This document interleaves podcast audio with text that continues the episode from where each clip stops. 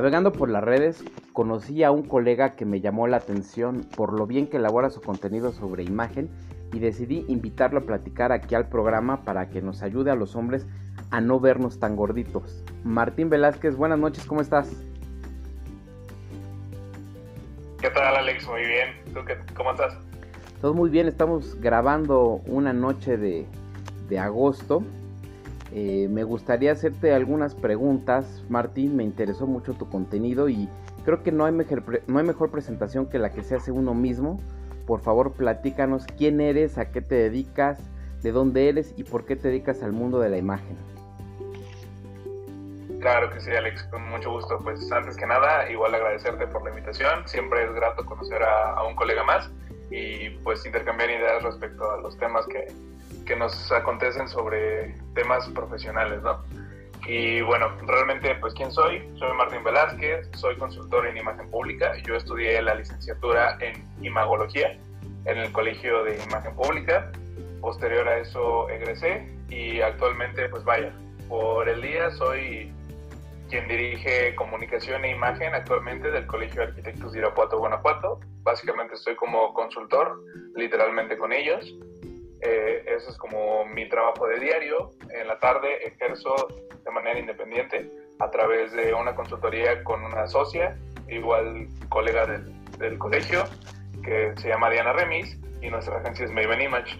Eh, ahí pues llevamos obviamente asesoramientos independientes de lo que se nos pida o alguna otra capacitación. Y pues además de eso también soy creador de contenido, un poquito más especializado en imagen masculina. Entonces son como las áreas donde me desempeño actualmente. Soy de Guanajuato, eh, me fui a estudiar a la Ciudad de México la carrera. Cuando yo la estudié no estaba completamente esta cuestión de la educación metapresencial, que es completamente todo en línea, entonces me tocó mudarme. Estuve por allá aproximadamente unos siete años, me mudé por trabajo, que pues, es el que estoy ejerciendo justamente en el colegio, y me dedico al mundo de la imagen porque vaya, creo que es algo que también vas descubriendo conforme avanzas, porque te pueden llamar al inicio la atención ciertos elementos, ¿no? Digo, de primera instancia lo que me intrigó mucho fue la cuestión protocolaria de la vestimenta, como el qué, el cómo, el por qué y el uso correcto, y digo correcto entre comillas, porque cada vez que vas avanzando más te, te vas dando cuenta de realmente cómo influye y cómo no siempre hay un solo camino, ¿no? Entonces, conforme lo fui desarrollando, eh, me di cuenta que llegué a una conclusión hace poco, mientras estaba tomando un curso justamente de imagen personal eh, y marca en redes sociales, que la síntesis de todo el pensamiento que tuve a lo largo de la carrera fue, me parece impresionante cómo a través de tantos años de avance evolutivo como seres humanos, creemos estar en un punto de máximo ejercicio cognitivo mental y nos creemos seres muy desarrollados y complejos, que sí lo somos en cierta medida porque jamás hemos llegado y no nos va a tocar a menos a nosotros saber si se descubre cómo funciona por completo nuestro organismo y nuestra mente. Pero a pesar de lo complejos que creemos que somos, en ocasiones llegamos a tomar decisiones por cuestiones y estímulos muy simples, precisamente asociados al mundo de la imagen y, vaya, pues hay múltiples estudios dentro de las ramas que estudiamos donde te dejan ver cómo el simple hecho de un color, un corte, un ajuste, un cambio de prenda puede llegar a influir de manera significativa tanto para tu mensaje, tu cometido, eh, la manera en la que tú te autopercibes. Entonces, el saber que simple y sencillamente somos seres un poco más racionales pero que seguimos atendiendo a esos estímulos un poco más primitivos, fue como lo que me hizo saber el, la curiosidad del, del, detrás de por qué, ¿sabes? Te entiendo perfecto y lo explicaste perfecto para las personas que nos escuchan porque justo es de lo que yo he tratado de comunicar en este podcast y créeme que lo hiciste sensacional.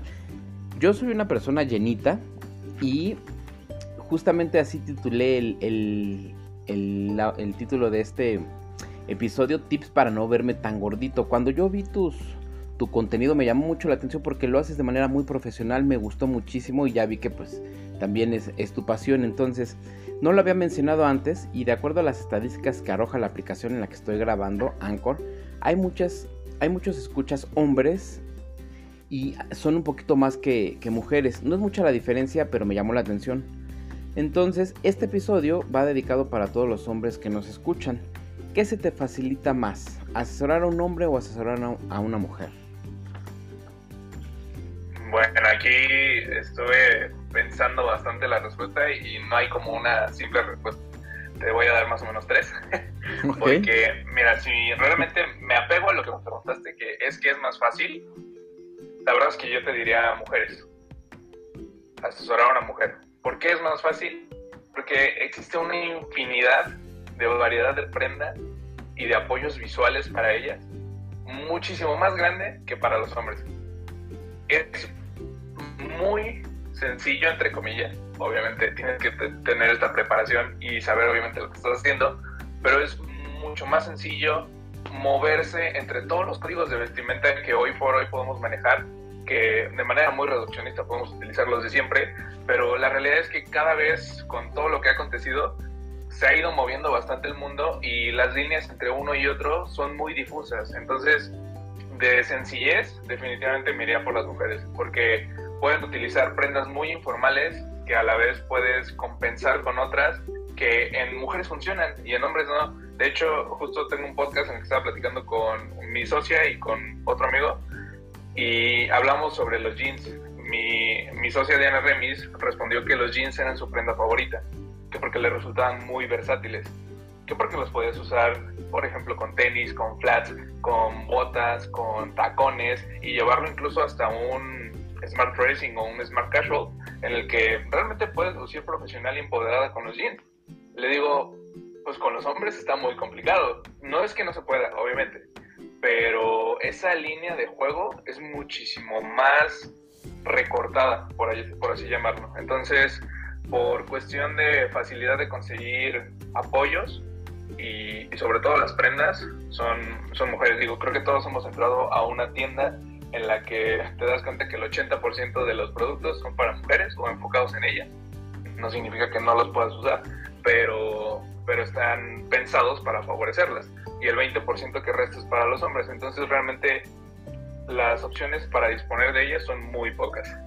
Ahora, ¿qué es más común que asesoremos también son mujeres, porque son quienes más solicitan los servicios, al menos en nuestro caso. Por parte de la consultoría eh, han sido reducidas las cuestiones de hombres que hemos trabajado y bueno, al final lo dividiría en la tercera respuesta que sería, ¿qué se me hace más fácil pero porque lo disfruto más? Yo creo que asesorar a un hombre porque entiendo más ese lenguaje, estoy más adentrado, obviamente me gusta un poco más, o sea, si me tuviera que inclinar definitivamente me iría por imagen masculina, pero eh, finalmente pues también uno tiene que ver por, el, por la cuestión profesional y del ingreso de, de recursos a la, a la consultoría y todo esto, entonces sabes que es un mejor mercado el trabajar con mujeres, entonces lo disfruto más con hombres. De hecho, en muchas ocasiones me pasa que con mi socia, obviamente al, ser ella mujer, tiene mayor acercamiento con más prendas y cuestiones muy específicas y puntuales que entre ellas conocen mejor. Entonces, a veces sé que funciona, sé qué hacer, pero ella es la que me anda corrigiendo como, ah, esto dile de esta manera, o refiérete a esto con esta forma, o con este término.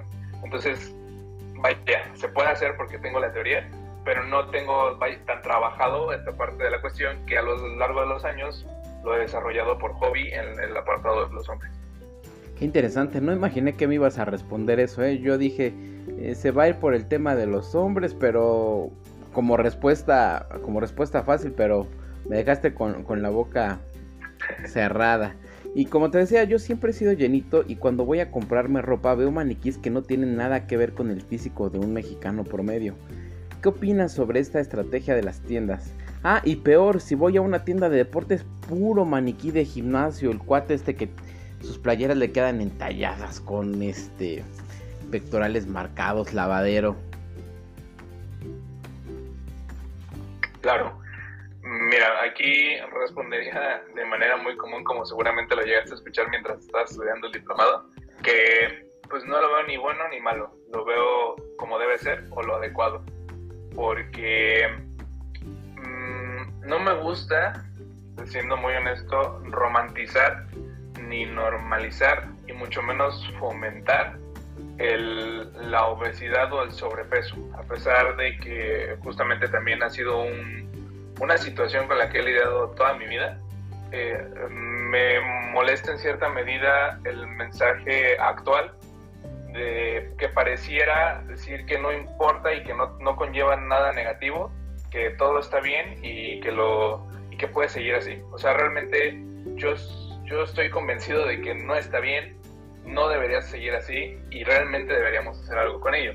Entonces, siento que en cierta medida el fomentar el uso, tal vez sí exageran en ocasiones en los maniquís, un punto más neutro a lo mejor sería un poco más adecuado, pero, pero también es parte del marketing. Sabemos que entre más atractivo luzca, luzca perdón, o, más deseable y, e inalcanzable sea, pues genera ciertos estímulos diferentes, ¿no? Lo platicábamos hace rato, podemos ser muy complejos, pero al mismo tiempo respondemos a cuestiones muy sencillas. Entonces, vaya, pues te diría que lo veo adecuado porque les funciona finalmente a las marcas, tal vez hoy por hoy ya no tanto, al final eso está cambiando, cada vez vemos más maniquíes un poquito más normales o llenitos, pero, pero bueno, vaya, al final va a ser un sub y baja, creo que ahorita nos vamos a ir a un extremo y finalmente llegaremos a un punto intermedio pero pues no lo veo ni bueno ni malo, solo adecuado. Coincido contigo, nada más que me pongo la playera que tiene el maniquí, no se me ve como él, entonces pues ya, voy para atrás. Oye, y, siguiendo con este tema, ¿recomiendas usar ropa holgada para disimular la gordura? Sí, no, ¿por qué? En el caso de los hombres. Sí, claro, la respuesta sería un sí, pero al mismo tiempo un no. O sea, ropa holgada sí, pero tampoco que sea demasiado holgada, demasiado grande. Porque al final todo aquello que genere más volumen visual, pues nos va a hacer lucir más anchos. Entonces, también depende mucho de la textura y creo que ahí también entenderás que entraríamos ya a un terreno un poquito más complicado de, aterrizar tan fácilmente.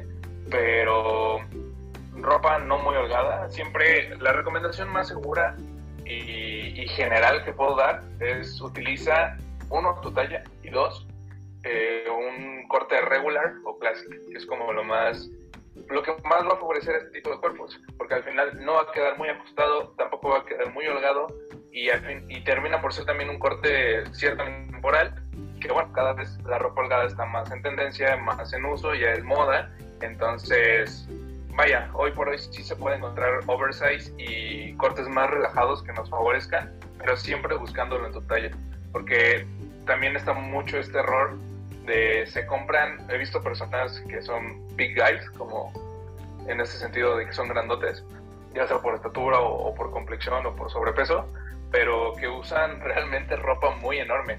Entonces ese punto es en el que ya no favorece. Entonces obviamente tampoco nos podemos ir al otro extremo y algo ajustado pues no te va a sacar el mejor provecho. Entonces un sí, pero un no siempre recomiendo irse por un corte intermedio y, comprar la talla adecuada. No sé si les ha pasado que ponerse un pantalón que no te queda es horrible. Martín, quizá me digas que debemos comprar pantalones de nuestra talla, pero ¿no les ha pasado que el pantalón que un día te quedaba bien y ahora parece un legging? Por lo que por favor dinos, ¿a qué altura se debe colocar un pantalón para no vernos tan panzones? Y eso me pasa a mí. Sí, creo que a todos nos ha pasado en algún punto. Obviamente es terrible. Es una sensación muy fea porque sobre todo suele suceder cuando ya estás, ya tenías pensado el atuendo, ya estabas casi listo para salir y es como, chin, no me quedó, ahora cómo reconfiguro todo, ¿no? este, pero bueno, básicamente, ¿cómo debería quedarte? Nos retomamos un poquito lo de la cuestión de la talla, pero pues un pantalón de manera inicial y en el sentido pues más clásico de la palabra, pues estaba pensado para utilizarse, vaya, a la, a la cintura, que vendría siendo más o menos a la altura dos dedos por debajo del, del ombligo. Esa es como la medida, ¿sabes?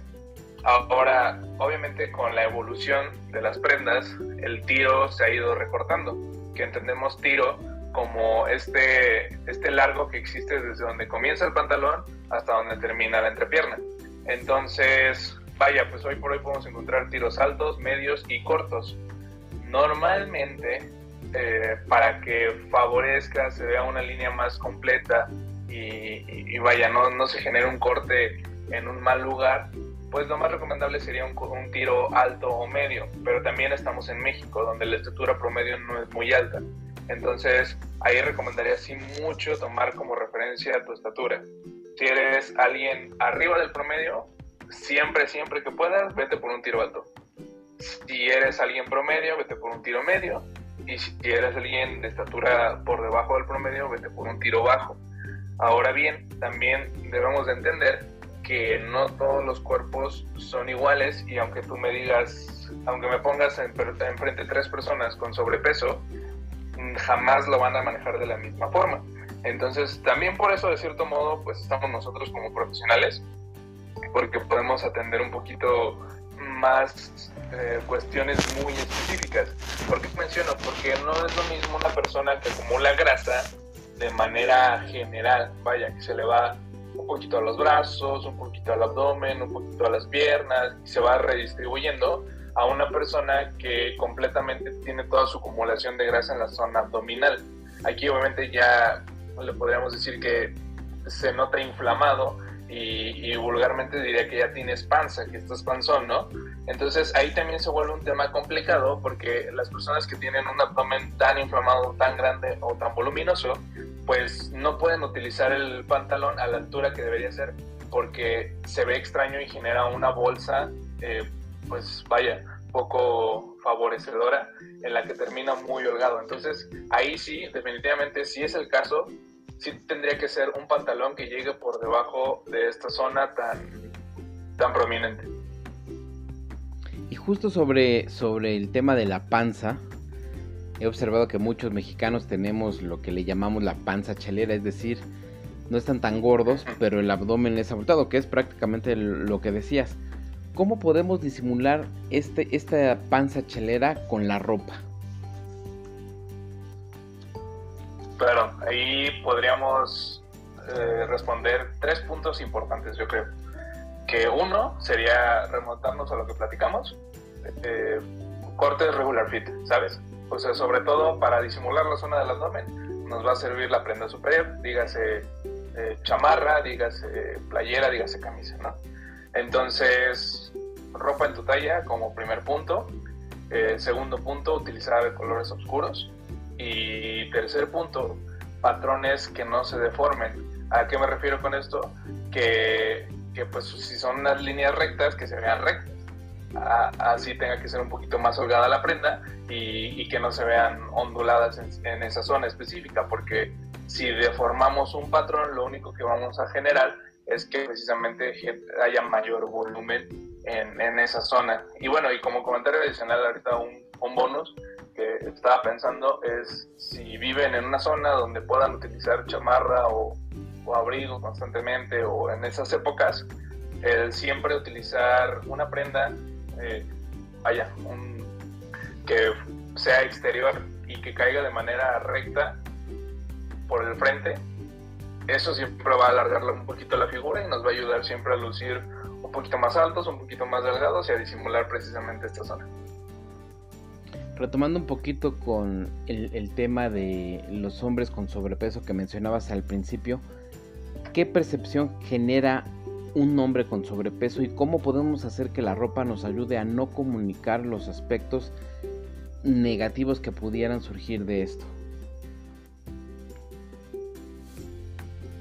Ok, mm, bueno, realmente aquí hay dos aspectos, tanto el negativo como el positivo porque realmente mm, tampoco todo es, negativo cuando, cuando padeces un poco de sobrepeso o obesidad.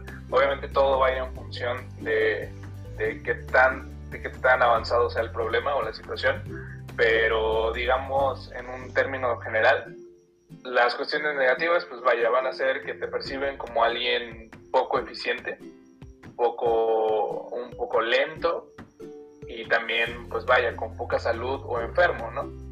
que a lo mejor luego son puntos que nos van a, a, quitar oportunidades tal vez profesionales o que no nos van a hacer lucir como un gran líder si es que es lo que estamos buscando. Entonces en ese lado habría que tener cuidado.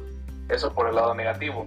Ahora por el lado positivo, también se ha demostrado con estudios que las personas perciben a, las, a los que padecen sobrepeso como personas con abundancia, ¿sabes? Porque significa en muchas de las ocasiones que tienen capacidad de disfrutar, de gozar la vida, ¿no? Lo cual también está relacionado con la felicidad, el, el hedonismo y el placer, y también que pues es una persona agradable. Entonces, si estás hablando en términos de caer bien, a lo mejor para la cuestión un poquito de ventas o algo así, a lo mejor te podría ayudar porque siempre tenemos esta idea de el gordito buena onda, ¿no? Entonces, ahí está un poquito dividido la cuestión, tanto en positivo como en negativo. Si ya nos vamos a un terreno de cómo podemos hacer que la, ropa nos ayude a no comunicar precisamente estos mensajes, eh, pues bueno, el, primer consejo que daría es no generar cortes visuales que ha explicado de alguna manera para que lo puedan entender quienes nos escuchan es imagínense a una a un hombre no que trae una camisa blanca que trae un pantalón gris medio gris claro y trae cinturón y zapatos cafés pero resulta que ese día decidió utilizar un corte tal vez un poquito más ajustado algo italiano por ejemplo y, que no tenga break, ¿no? Es decir, que, el, que no llegue completamente hacia la parte del zapato, porque además se puso mocasines y, y pues vaya, está enseñando piel, ¿no? En la parte de los tobillos. Con esto estamos hablando de que los contrastes están generando cortes visuales. Un corte es cuando se hace un cambio brusco mediante, ah, bueno, para los ojos, en la silueta del cuerpo. Entonces, tenemos primero la parte del rostro. Y supongamos que a lo mejor trae por alguna razón un sombrero, El sombrero es un corte. A lo mejor si usas lentes y es un color distinto al sombrero en el que se contrasta, genera otro corte. Luego tenemos un corte en la zona del cuello de la camisa. A partir de ahí nos pasamos otra vez a la zona del cinturón y se genera otro corte. Después de eso nos vamos a la parte del pantalón y se genera otro corte agresivo. Entonces estamos hablando de que en este ejemplo tendríamos 1, 2, 3, 4, 5 cortes. Esto está haciendo, por un lado, que te veas más pequeño, es decir, de estatura más baja, y al mismo tiempo, conforme más cortes, más ancha luce la figura. Entonces, cuando digo no generar cortes, es mucho esta recomendación que también se suele decir de la monocromía, o al menos generar transiciones más suaves en las que a lo mejor precisamente evitas el sombrero, eh, te quitas los lentes para alguna fotografía, alguna reunión, de ser posible. En la zona del, de la camisa, si traes, a lo mejor compras un pantalón o te mandas a hacer un pantalón sastre con ajuste lateral para que no tengas que utilizar cinturón. Entonces el corte, la transición entre una camisa blanca y un gris claro ya no es tan agresiva. Adicional, decides utilizar zapatos de agujeta y pones unos calcetines que sean tono similar al pantalón. Entonces estás literalmente homogenizando completamente tu silueta, al grado de que reduciste esos cinco cortes al del cuello, que no lo puedes evitar. Una transición media, que podríamos tomarlo como un punto 5 en la zona del pantalón, y otro completo abajo. Literalmente lo reduciste a la, lo reduciste a la mitad. Entonces te hace lucir por ende más alto y con menos volumen. Eh, otro consejo sería que ya lo platicamos, comprando cosas de tu talla. Eh, algo importante también es aquí que entra la psicología del color. Digamos, si queremos evitar el que nos perciban como alguien lento, ineficiente o enfermo, pues eh, sería recomendable también que conozcan su cromometría o su estación de acuerdo a la teoría del color porque sabemos que en los colores que te favorecen sacarán el mejor provecho visual de tu apariencia, te harán lucir más saludable, más enérgico y más jovial. Caso contrario, por los colores que no te favorecen. Entonces, siempre el que sepa sacarte provecho de, de esa forma va a ayudar bastante a lucir más sano y más dinámico. Y como lo mencioné, la psicología del color también nos puede llevar a que conociendo cuáles sí nos favorecen y cuáles no, podamos elegir algunos que generen dinamismo. Estamos hablando de movimiento, que pues normalmente son colores estridentes como el amarillo, el, rojo, a lo mejor el azul eléctrico, incluso un verde que nos haga ver saludables. Entonces, en este punto podríamos estar jugando también con la cuestión cognitiva que, que despierta en los demás, el color y también aprovechando nuestras facciones físicas. Y pues también otro consejo, pues obviamente que sigan cuentas, sobre todo como la mía, ¿no? Justo para allá iba con el tema del color. Dicen por ahí que el negro adelgaza. ¿Cómo podemos usar el negro para ayudarnos a vernos, a vernos delgados después de todas estas excelentes recomendaciones que nos diste? Claro, el, negro sí es cierto, o sea, sí adelgaza, eh, al menos visualmente, claro está, pero porque el negro al final es un color, vaya, y los colores son luz. Entonces, el negro se entiende como la ausencia de luz y por lo mismo no la refleja de la misma manera. Al no reflejarla al igual que el resto de colores, va a generar efectos como que la mirada no va a irse directamente hacia ese color porque no es algo estridente, no es algo que esté llamando tu atención. Obviamente minimicen el volumen en el sentido de que no expande como el color blanco, sino que contrae visualmente. Y obviamente no va a llamar la atención. Entonces sí lo podemos utilizar a nuestro favor. Aquí las recomendaciones también, que no lo había platicado, pero lo menciono ahorita, es utilízalo o deja siempre el color más oscuro para la zona que más quieras disimular. Es decir, si quieres disimular justamente lo que hablabas de la panza chelera, lo dejamos para la parte superior. Si por el caso contrario, como dije, hay infinidad de formas de acumular grasa, tal vez lo acumulas más en las caderas, entonces deja el color más oscuro o el negro para tus pantalones. Las personas que nos están escuchando se están yendo rayados con estas recomendaciones porque esa, esa última que diste es de, de jefes, de profesionales. ¿Usar otros colores nos puede ayudar a vernos delgados? Sí, ¿no? ¿Por qué? Sí, claro, al final como lo platicamos ahorita hace un momento, los, colores son luz. Entonces, ¿qué vamos a buscar? Que reflejen no tanta luz. Entonces, vamos a irnos por este mismo camino del negro. A lo mejor alternativas que podríamos encontrar sería un azul marino, un guinda, un color vino, un gris Oxford o incluso un verde botella, que son tonalidades tan oscuras que finalmente a lo mejor no van a lograr exactamente el mismo cometido que el negro, pero se van a acercar bastante, incluso púrpuras. Pero pues también es importante saber que todo esto va en función de lo que es, platicamos de la estación, ¿no? Totalmente, totalmente. La manera de vestir cambió por la pandemia. En tu opinión, ¿el uso del traje con corbata se debe seguir usando? Sí, ¿no? ¿Por qué? Se debe seguir usando si eres una persona que estaba acostumbrada y disfrutaba utilizar la corbata con el traje. Porque existen personas que, pues vaya, es literalmente la manera en la que disfrutan vestir. O sea, sienten que su atuendo no está completo o tal vez le sacan mucho mejor provecho. Aquí me gustaría hacer una mención que, por ejemplo, hay una, hay una cuenta de, un sastre mexicano se llama La Buena Hechura en, Instagram. Él se llama Aarón y, viste de manera muy formal o utiliza muchas prendas sastres y trajes que no es tan común ver hoy por hoy. Lo hace de manera muy colorida y muy divertida. Entonces, él es muy común que utilice una corbata, por ejemplo, incluso antes de la pandemia. Entonces, ya es algo que asocian con tu marca personal, es algo que te ayuda en tu ejercicio profesional, es algo que complementa tus labores, adelante, sigue utilizándola. Ahora bien, si nos vamos por el otro lado, yo diría, si no utilizabas antes corbata, es el peor momento para empezar a hacerlo, porque que como que sea tendencia o esté en moda, pues claro que no. Entonces ahí va a estar complicado el que no te veas raro ante los demás, sobre todo si no estaban acostumbrados a verte así como si es el otro caso. Eh, nada más hay que tomar en cuenta que pues ya no es algo común.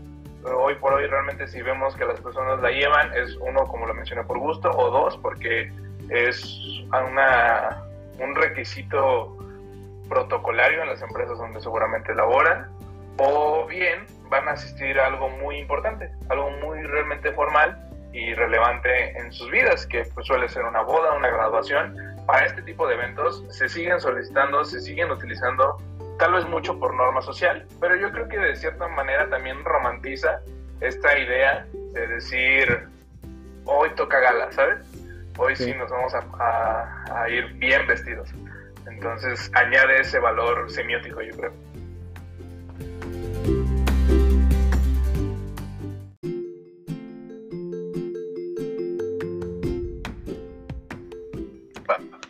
En esta última parte del episodio, Martín, me gustaría que nos hablaras sobre cualquier tema o nos des algún mensaje que consideres que pueda ayudar a mejorar a las personas.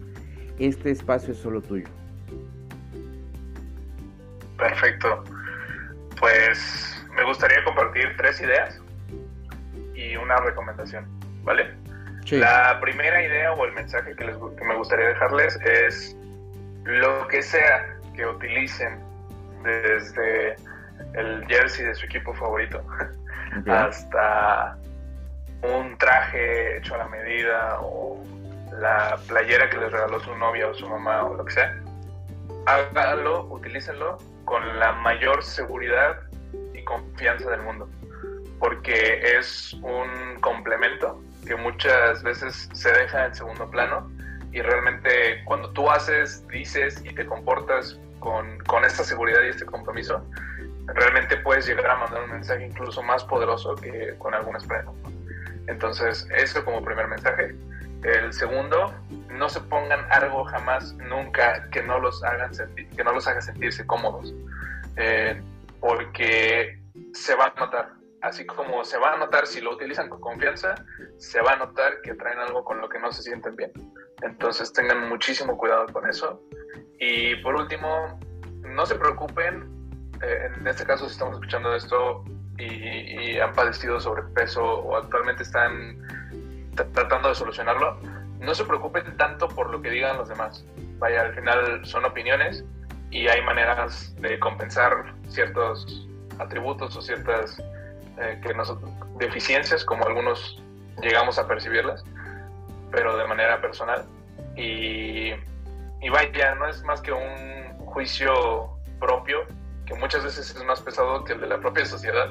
Entonces, no se preocupen tanto por lo de los demás, pero sí preocúpense por ustedes mismos, por su salud y por tratar de estar bien. Como lo dije, no me gusta que, que esta idea se romantice, el hecho de, de que sí está bien aceptar tu cuerpo, está bien comprender que a lo mejor te va a costar un poquito más, que tal vez no vas a llegar a ciertos estándares, pero pero tampoco está bien el creer que porque ya estás así no puedes hacer algo al respecto. Y que, vaya, al final no te va a repercutir porque sí lo hace.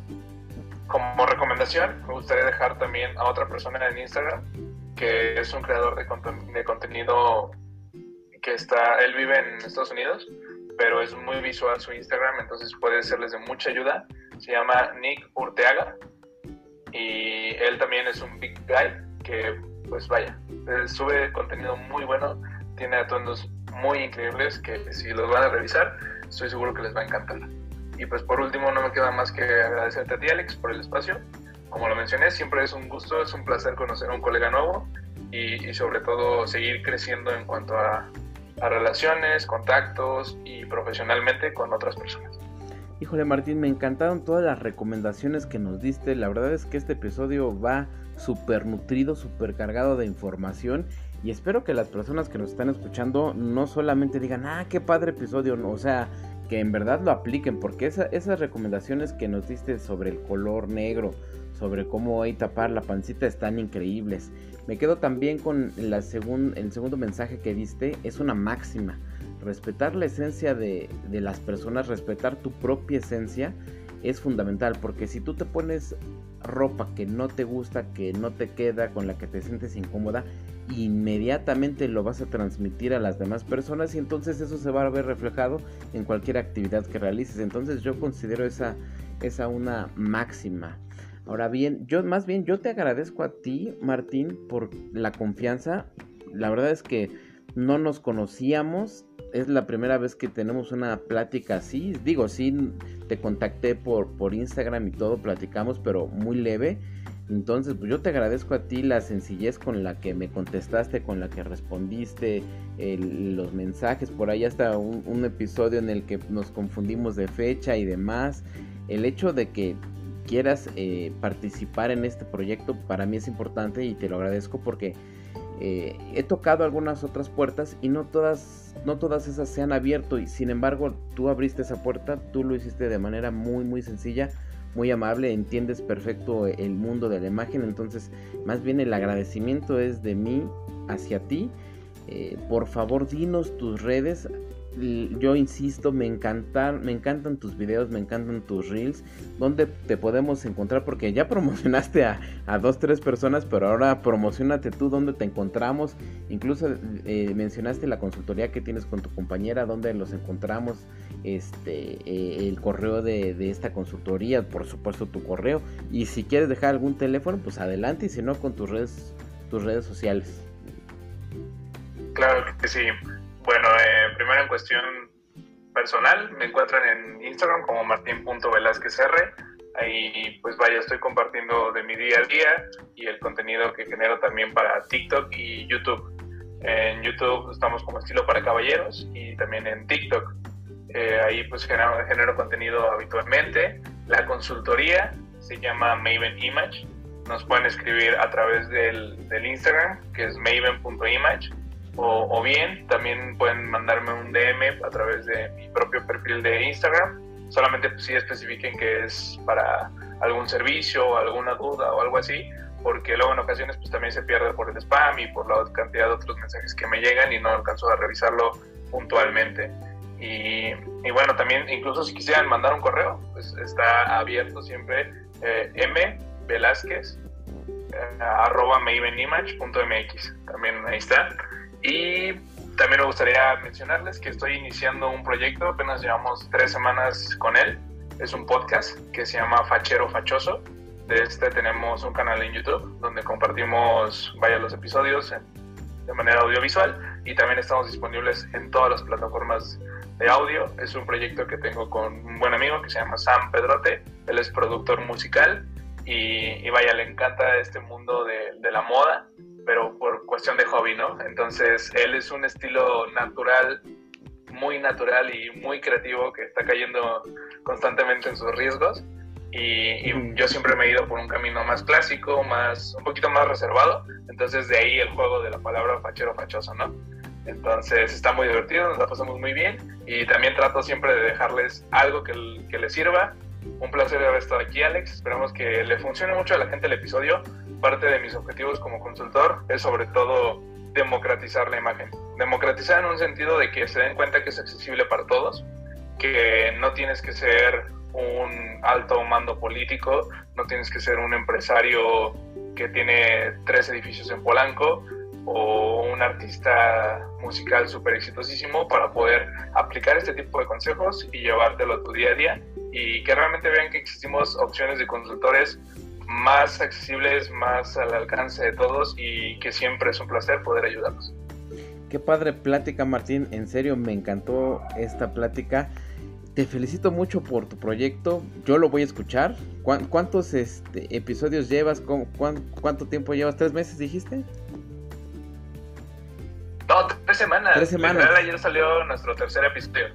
Salimos todos los miércoles Ah, qué padre, lo voy a escuchar, Martín. Va, pues te felicito mucho. Qué bueno que eh, tienes ese super proyecto y, y, pues es que estás en todas las redes, entonces pues no me queda más que mandarte un fuerte abrazo, un agradecimiento enorme y nos estamos viendo en otra ocasión. Bueno, viendo para Timmy, para tú y yo que estamos aquí en el Zoom, pero escuchándonos con las demás personas. Claro que sí. Un abrazo a todos. Saludos. Bye.